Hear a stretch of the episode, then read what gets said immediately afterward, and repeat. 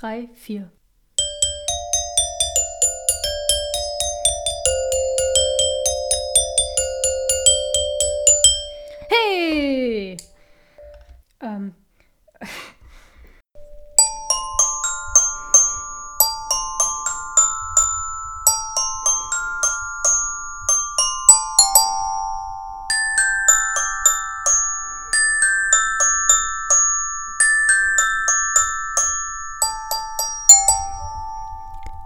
Sie hörten, interpretiert von Claudia Heidmeier auf dem Glockenspiel Kirsche, Kirsche, Dame. Und jetzt eine weitere Folge des Podcasts Faselwesen.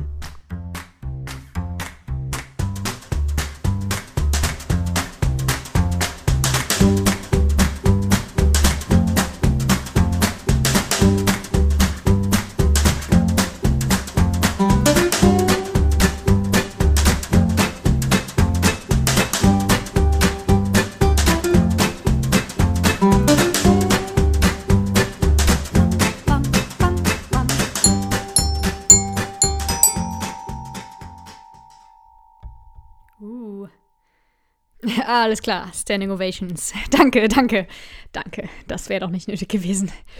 Ich weiß, das hat euch jetzt echt von den Socken gehauen. Aber erst einmal hallo und herzlich willkommen zu Folge Nummer sorry, Nummer 12. Dies ist der Faselwesen Podcast. Ich bin Cordula, ich begrüße euch und ihr habt es schon gehört, kaum habe ich in der letzten Folge von einem Glockenspiel geredet, beziehungsweise noch nicht einmal gewusst, was der Unterschied ist zwischen einem Glockenspiel und einem Xylophon. Ein Xylophon ist aus Holz. Da! Da habe ich auch schon eins bestellt und gekauft und ihr habt es soeben gehört. Ich besitze nun ein Glockenspiel. Warum habe ich jetzt ein Glockenspiel gekauft? Also erst einmal, irgendwie kam in der letzten Folge Christian und ich aufs Thema Glockenspiel. Ja, und dann habe ich so in Erinnerung geschwelgt und darüber nachgedacht, wie ich früher bei uns im Spielkeller mit meiner großen Schwester zusammen Kassetten aufgenommen habe. Immer begleitet von unserem damaligen Glockenspiel. Und ich dachte, hey, das ist doch ein geiles Accessoire für den Podcast. Was bestimmt auch überhaupt nicht nervig ist, dieses schrille Geklimper und so weiter. Um eure Ohren ein bisschen zu schonen, habe ich zumindest ein Altglockenspiel ähm, mir besorgt, das ein wenig tiefer ist als das normale Sopran-Glockenspiel. Ähm, ich, ich werde jetzt noch ein bisschen Unterricht nehmen. Glo Glockenspielunterricht. Glockenspielunterricht. Glockenspiel. Was ist das? Was, was soll das? Glockenspiel ist ja schon irgendwie so das Instrument. Ein Instrument ist fast schon, ist fast schon Euphemismus. Ich meine, man hört schon am Namen, dass es nicht ernst zu nehmen ist. Wo, wo fängt Instrument an? Sind Klanghölzer ein Instrument? Also eins, was man so wirklich lernen würde? Triangel? Kann ich zur Musikschule, zur städtischen Musikschule gehen und sagen, hey, ich möchte Triangelunterricht haben? Ich habe jeweils fest vor, dahin zu gehen und äh, Glockenspielunterricht zu nehmen. Denn meiner Meinung nach ist das Glockenspiel ein, ein echt ähm, unterbewertetes Instrument. Spiel. Anyway. Und man kennt es eigentlich auch nur so aus, weiß ich nicht, aus der Grundschule, aus dem Kindergarten, aus der musikalischen Früherziehung. Da ist es einfach nur dafür da, um kleine Kinder irgendwie bei Laune zu halten, zu beschäftigen und sie so ein bisschen an die Musik und die Tonlehre und so weiter heranzuführen. Ähm, ja, oder es ist einfach für arme Kinder, der, äh, wenn die Eltern kein Geld haben, für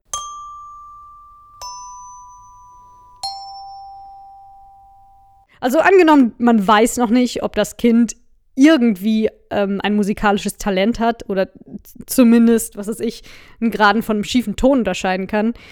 Ist mein Kind musikalisch genug und ausdauernd genug, um ein Instrument zu lernen? Dann bekommt es halt erstmal ein Glockenspiel und geht in, die, in den Glockenspiel-Gruppenunterricht. Der ist in dem Raum neben dem äh, C-Flöten, also Blockflötenunterricht, ungefähr auch genauso nervig. Und wenn das Kind das durchzieht, dann darf es weiß ich nicht, die die äh, Kirchenorgel haben oder was auch immer es eigentlich haben wollte. Das ist dann halt, da, da macht man nicht so einen großen Verlust, erstmal da rein zu investieren, anstatt direkt in, weiß ich, einen Flügel oder eine Harfe. Von daher Glockenspiel, das Instrument des Kindes, aber umso größer ist ja meine Chance, das jetzt total zu revolutionieren und halt zu einem ernstzunehmenden Instrument werden zu lassen, indem ich ja da jetzt als Erwachsene ernsthaft ganz toll drauf improvisiere. Okay, machen wir uns nichts vor. Es gibt wahrscheinlich schon Virtuosen am Glockenspiel und ich bin die Letzte, die an irgendeinem Instrument äh, virtuos werden kann. Denn ich bin einfach so unfassbar undiszipliniert, was sowas angeht. Also das Glockenspiel wäre ähm, nach der Geige, dem Klavier und der Bassgitarre das vierte Instrument, was ich wahrscheinlich früher oder später in den Sand setze. Und offensichtlich liegt das auch vom Niveau her weit unter den bisherigen Instrumenten, die ich versucht habe zu lernen.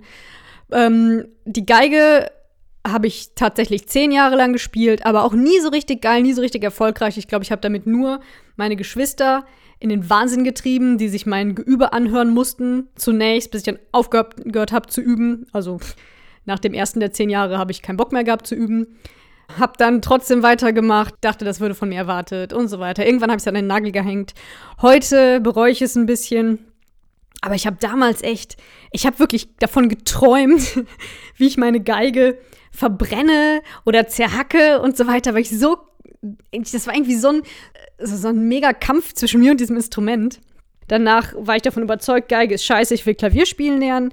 Dann habe ich, glaube ich, zwei Jahre lang Klavierunterricht gehabt, habe den dann hingeschmissen und dann ein paar Jahre später nochmal, weil ich in einer Band war, Bassunterricht genommen, um quasi parallel zum Gesang noch Bass zu spielen und es fehlte ein Bassist. Auch das habe ich, glaube ich, maximal ein Jahr ausgehalten. Dann habe ich gesagt, oh, ich muss jetzt Abitur machen, ich habe keine Zeit mehr und ja, habe es gelassen. Und das ist ganz schön repräsentativ für vieles, was ich im Leben tue. Ich fange generell, es geht nicht nur bei Instrumenten so, viele Dinge an, die ich dann nicht beende. Ähm, einmal so hobbytechnisch, also was weiß ich, Sportarten, Instrumente und so weiter. Aber auch so Projekte oder Ideen, die ich habe. Die, die kommen mir wie so ein Geistesblitz und ich kann nächtelang nicht schlafen, weil ich plane und überlege und im Endeffekt bekomme ich es dann doch nicht umgesetzt. Und heute möchte ich so ein bisschen darüber reden, wie das kommt, dass ähm,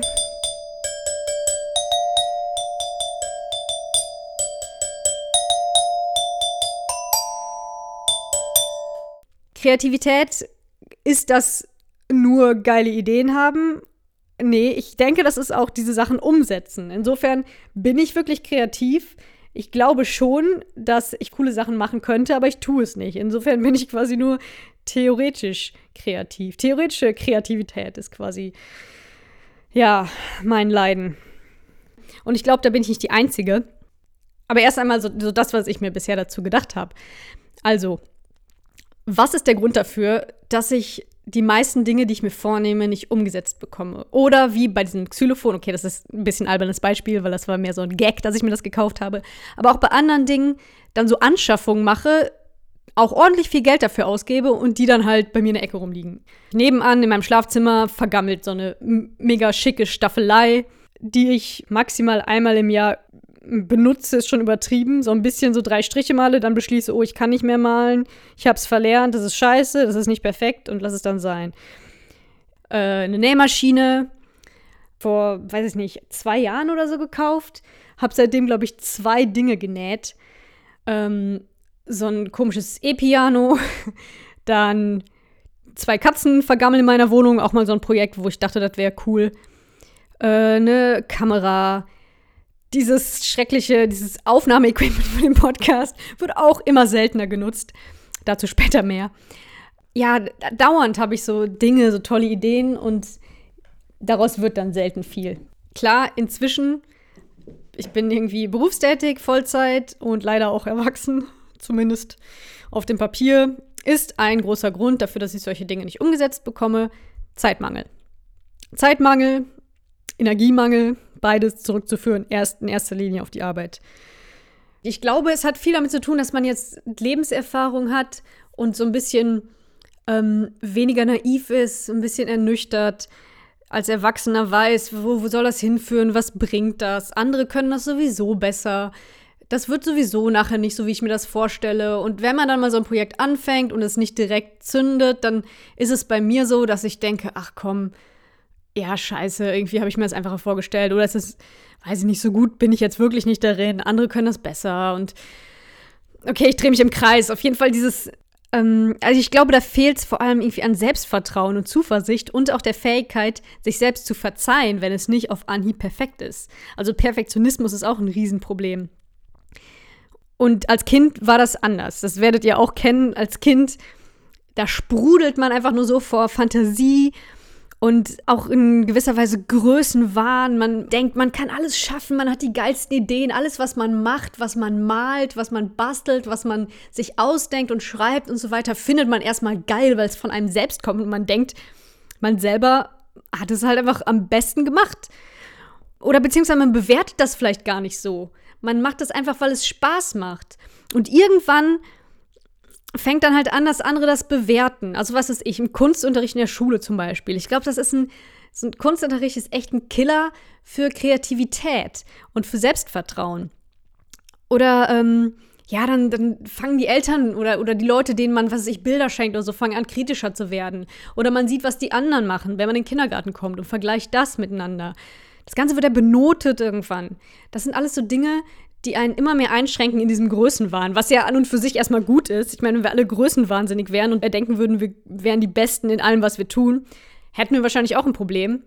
Aber irgendwie so ein Mittelding wäre gut. Ich habe das Gefühl, dass es bei mir ähm, dieses, dieses Selbstverständnis von dem, was ich erschaffe, dieses Mögen von dem, was ich mache oder erstmal positiv daran gehen, immer mehr geschrumpft ist und jetzt kaum noch vorhanden. Und vor allem, ich habe ein Riesenproblem damit, etwas einfach nur so zu, zum Selbstzweck zu tun. Also einfach nur, weil es mir gut tut, weil es mir Spaß macht, weil ich jetzt, was weiß ich, ich will jetzt hier diesen Pott töpfern und es ist scheißegal, ob ich den brauche, ob ich den benutzen kann, ob ich den verschenken kann, ob der irgendeinen Sinn hat, ob der nachher schön aussieht, ob irgendwer anders den schön findet. Ich mache das einfach nur um das, ja, um des Töpferns willen oder um der Kreativität willen. Und das ist halt echt schwierig. Also ich muss sagen, wenn ich weiß ich nicht, früher, ich habe früher in einer Band gesungen, wenn man dann ein Lied geschrieben hat und zusammen Musik gemacht hat, klar hat man immer gesagt, jo, wir machen das so aus Spaß und das macht Bock und das hat auch mega Bock gemacht, aber man hatte trotzdem immer im Hinterkopf, es wäre schon geil, wenn man damit mal berühmt wird oder zumindest mal einen Hit hat oder wenn man ein Konzert gibt und Leute finden das gut. Also das einfach nur zu tun aus Spaß und einfach, also es reicht aber einfach nicht, wenn man das selber nur gut findet. Das war als kleines Kind so und das ist immer weniger geworden und inzwischen kann ich das einfach nicht mehr. Wenn ich was schreibe und das nie irgendwem zeigen würde, dann würde ich denken, warum mache ich das überhaupt? Warum braucht man diese Bestätigung so sehr? Als Kind, klar, ich bin dann auch zu meinen Eltern hingerannt und habe den Sachen geschenkt, irgendwelche Bilder. Ich habe meine Familie an Weihnachten zum Beispiel einfach bombardiert. Ich habe noch vor Augen, wie ich einmal Heiligabend irgendwie so die Treppe oben von meinem Kinderzimmer zum Wohnzimmer runtergestolpert bin, mit so einem riesen Papierberg, der einfach größer war als ich und auch irgendwie halb auf die Schnauze geflogen, weil ich irgendwie erfahren habe, man hat ja nicht so eine richtige Zeitvorstellung als kleines Kind, aber irgendwie mitbekommen habe, okay, bald ist Weihnachten. Das war wahrscheinlich so am ersten Advent oder so und habe dann einfach jeden Tag ohne Ende für alle Leute in meiner Familie gebastelt und Bilder gemalt zu Hause. Und als Kind hat man ja schon, also kann man schon eine richtige Massenproduktion an den Tag legen. Und ich hatte ja auch kein Geld damals und das war das Einzige, was ich schenken konnte. Und ich dachte damals, ich bin super großzügig und alle freuen sich riesig und das haben die auch alle ganz gut vorgespielt oder teilweise war es wahrscheinlich auch ernst gemeint, aber wenn ich mir jetzt überlege, ähm, ich bekäme einfach von meinem Kind jeden Tag fünf Kilo Papier geschenkt, das ist schon hart. Naja, aber das, das ist schon etwas sinnbildlich dafür, wie, wie krass dieser, diese Kreativität, Kreativität, dieser Schaffungswille so war, als mein Klein war. Was ich alles, was ich alles gemacht habe. Ich habe irgendwie Kassetten haben wir ständig aufgenommen, Geschichten geschrieben, sowieso ständig gemalt. Ich habe eigentlich, wenn ich nicht essen musste oder irgendwie im Kindergarten sein ähm, oder schlafen oder Zähne putzen, habe ich halt gebastelt und gemalt und, und mir Sachen ausgedacht. Ich meine, selbst beim Spielen denkt man sich ja die ganze Zeit coole Stories aus. Also man fand die damals cool. Ob sie jetzt wirklich cool waren, ist die andere Frage. Ich weiß noch, ich habe mir damals, weil ich ähm, unbedingt einen Gameboy haben wollte, ein paar Freunde von mir hatten einen Gameboy und meine Eltern waren aber immer strikt gegen solche Dinge. Und dann habe ich mir einfach ein Game Girl gebastelt. Also ich war erstmal mega stolz, dass ich rausgekriegt habe, dass Boy Junge heißt. Also habe ich mir ein Game Girl gebastelt. Ich war ja ein Mädchen.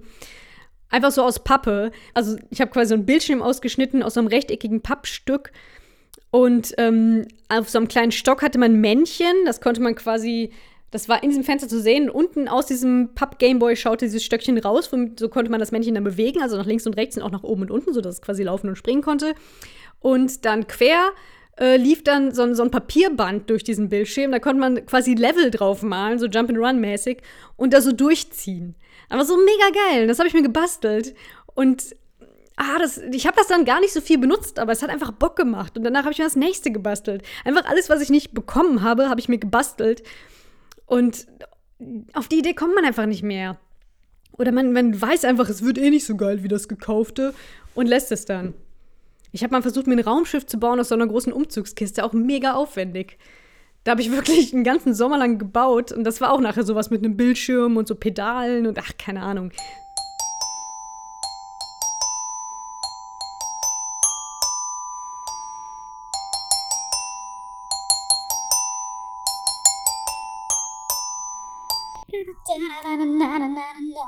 Ja, ich, ich weiß nicht. Was sagt ihr dazu? Was haltet ihr von diesem Problem? Kennt ihr das auch? Denkt ihr, das ist, das ist Blödsinn? Es ist halt normal, dass man als Erwachsener nicht mehr den ganzen Tag Bilder malt und kreativ ist. Ähm, geht halt verloren beim Erwachsenwerden. Ich soll mich soll jetzt mal aufhören, rumzuheulen. Ähm, und es muss ja auch nicht jeder irgendwie Künstler sein, sondern lieber das, was andere erschaffen, konsumieren. Und es ist einfach mega das Ego-Ding, dass ich meine, ich müsste jetzt unbedingt ähm, jetzt wieder so kreativ und ideenreich sein wie als Kind und einfach mega geile Sachen machen und dann am besten auch noch von allen dafür bejubelt werden. Ist vielleicht albern.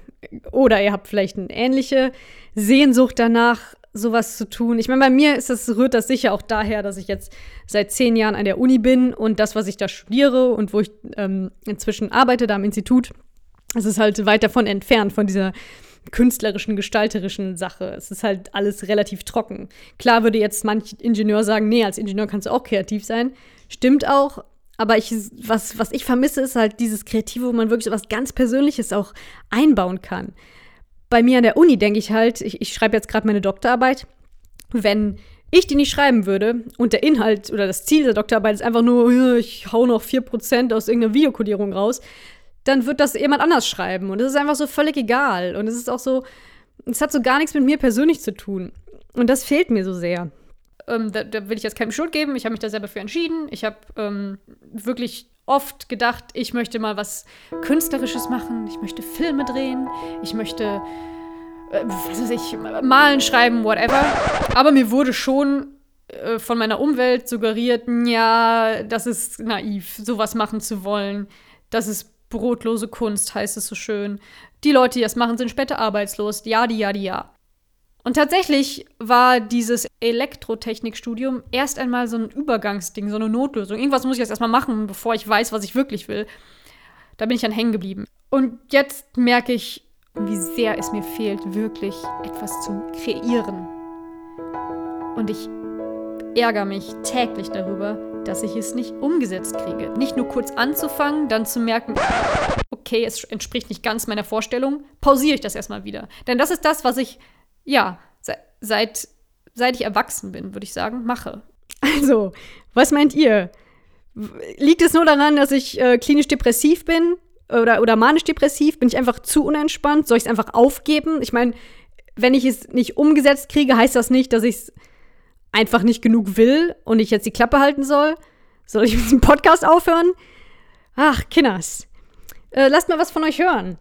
Ähm, es gibt ein, zwei Leute tatsächlich, die mir mehrfach ausführlich geschrieben haben, was ich super cool finde. Meine beiden schreibwütigsten Hörer sitzen in Berlin. Viele Grüße nach Berlin. So, ich finde, für heute habe ich genug alleine vor mich hingefaselt. Deshalb kommt jetzt auch nur noch flott der Faselwesen Feel Good Movie Tipp. Ähm, die Klavierspielerin von Michael Haneke. Das war der Faselwesen Feel Good Movie Tipp. Ja, und damit verabschiede ich mich für heute. Ich wünsche euch Hörern alles, alles Gute und bis zum nächsten Faselwesen dann hoffentlich endlich mal wieder mit einem Gast. Ciao!